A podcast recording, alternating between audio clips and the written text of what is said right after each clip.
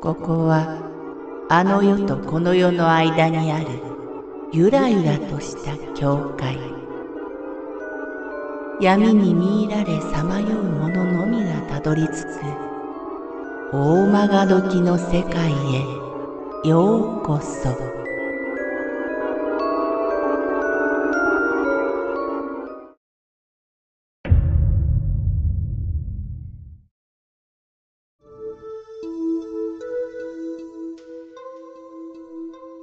柳。私の夫は三男だったので二十歳を過ぎてから名前だけの養子に行っています。ですから私と結婚してからは実の親と養子先の親それに私の親の三組の親たちと付き合っていかなければなりませんでした。でも事情が事情だけに養子先の親を何事にも一番に立ててやってきました。しかし相手は子供を持ったことのない夫婦でしたので私たちとどう接してよいのかわからなかったようでなかなか打ち解けることができないでいました。しかも向こうは兵庫県の西宮。私たちは東京なのでなかなか顔を合わせることができなかったことも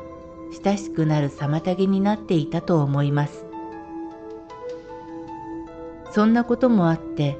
養子先の親が年をとっても、なかなかこちらに呼び寄せるタイミングがつかめず、またこちらに誘っても住み慣れた西宮を離れるのは嫌だと断られるありさまでした。そのうちに義父が亡くなり義母は一人暮らしになってしまいました。仕方なく近所の親戚に時々様子を見に行ってもらうという生活が2年ほど続きました。その頃私たちの子供も育ってきてそろそろ家が手狭になっていました。そこで思い切って家を建てることにしたのです。そのうちに義父が亡くなり、義母は一人暮らしになってしまいました。仕方なく近所の親戚に時々様子を見に行ってもらうという生活が2年ほど続きました。その頃、私たちの子供も育ってきて、そろそろ家が手狭になっていました。そこで思い切って家を建てることにしたのです。ただ気になるのは一人住まいの西宮の義母のこと。強く誘ってもこちらに来ないことは目に見えていましたので、先手を打つような形でバリアフリー設計にして着工しました。工事も順調に進んでいた2月の初め、西宮の親戚から緊急の電話がありました。その日の朝、義母の様子を見に行ったところ、お風呂場で倒れていたというのです。その時にはもう息がなく、多分前日の晩に亡くなっていたのではということでした。私たちは取るものも取りあえず葬儀の準備に取り掛かりました。お通夜の晩は私と夫が斎場で付き添いました。先行守りのため、はじめは私が起きていて、夫は仮眠室で寝ることにしました。しばらく祭壇の隣の和室でお茶を飲んでいたのですが、祭壇のあたりでガタガタとまるで椅子を移動させるような騒がしい音がするのです。え？と思って覗いてみても誰もいません。和室に戻るとまたガタガタと音がするので、これはきっと仏様が寂しいのだと思い、祭壇の前で付き添うことにしました。そうするとガタガタという音はしなくなりましたが、今度は廊下で足音がしたり、今までいた隣の和室で話し声がしたりするようになったのです。ガタガタという騒音や誰かの話し声がよく聞こえるのは、きっと部屋を仕切っているのが、襖か薄っぺらいベニヤ板だからだろうと思っていました。でも、翌日の朝、仕切りの壁を叩いてみたら、なんと分厚い石膏ボードだったのです。防音はバッチリ効いていたのです。じゃあ、昨夜のあの音は何だったんでしょう？私の母が朝早めに到着し、例の和室で朝食代わりのおむすびを食べていると、他に誰もいないのに、奥の祭壇のある方向からくぐもったような咳払いが聞こえたと言います。最初は気のせいかと思ったのですが、何回か咳払いが続いたらしく、不思議そうな顔で私にこっそり耳打ちしたのです。亡くなった義母は気管支が弱く、いつも咳払いをしていたので、こんな感じ？と私が咳払いを真似すると、あまりにも似ていたのか、目を丸くして驚いていました。さっきも言ったように、仕切りは石膏ボードですから、隣の部屋に人がいたとしても、咳払いが聞こえるわけがありません。きっとこれは仏様の咳払いだと思うことにしました。こうして養子先の両親は二人とも行ってしまいました。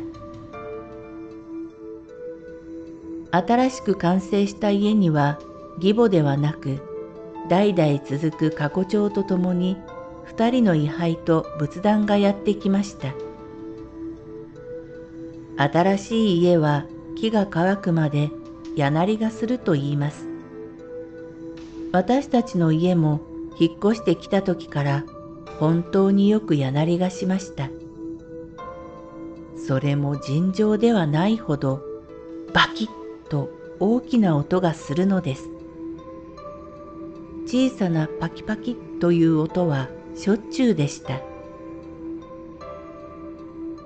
奇妙な現象はこの後も続きました。私が夜中にメールをチェックしていると、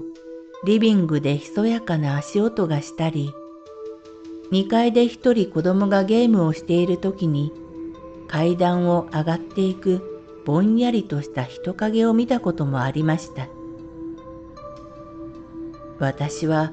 きっと仏様が新しい家の中を見て歩いているんだなと思いました。怖いという気持ちではなく何か穏やかな気持ちでしばらく放っておいて見守ることにしました。いろんなしがらみや気持ちのずれがあって、引っ越しを最後まで嫌がっていた義母ですが、本当はきっと新しい家に住みたかったのだと思います。こうして半年ほど経つと、あれほど頻繁だった柳の回数も減り、もう人の気配を感じることもなくなっていきました。そして巡ってきた一年目の2月。一周期の法要をした夜のことです。私はいつものようにパソコンの前に座って夜中のメールチェックをしていました。パソコンは2階の仏間の仏壇のすぐ隣にあって、引き戸を隔てて隣の部屋がリビングになっています。午前1時を過ぎた頃でしょうか。突然、開花の玄関で、パキーンというものすごいやなりがしたのです。こんな大きな音は久しぶりだったので驚いていると、奇妙なことに、バキッバキッ、バキバキと玄関から階段へとだんだん柳が人が移動するように上がってくるのです。とうとう2階まで上がってきた柳は仏間の入り口で一度パキーンと乾いた音を響かせた後、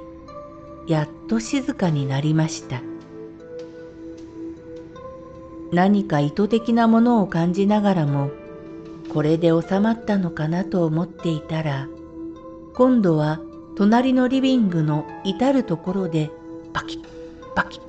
パキッとせわしなく音がするのです。私は思いました。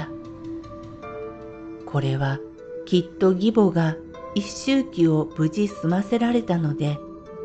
親類縁者に挨拶に行ってきたのではないかと。そして私がここに陣取っているために仏壇に戻れないのだ。そう誘った私は急いでパソコンの電源を落として寝室に引っ込みました。その日を境にあれほど激しかった柳が嘘のようにぴたりと収まりました。生前義母たちとはどうやっても打ち解けることのできなかった私たち。同じ思いは亡くなった二人の義父母にもあったのかもしれません。でも、法要やお墓、仏壇の世話などをしている私たちを二人はあの世から見てくれて、やっと私たちの気持ちを理解してくれたのだと思います。若い頃から関東大震災や戦争で散々苦労し、晩年は阪神大震災で住み慣れた家が壊れ、苦労の絶えなかった義父母の生涯。今、やっと安住の地を見つけて、心置きなく安らかに眠れることをきっと喜んでくれているんだと思っています。合唱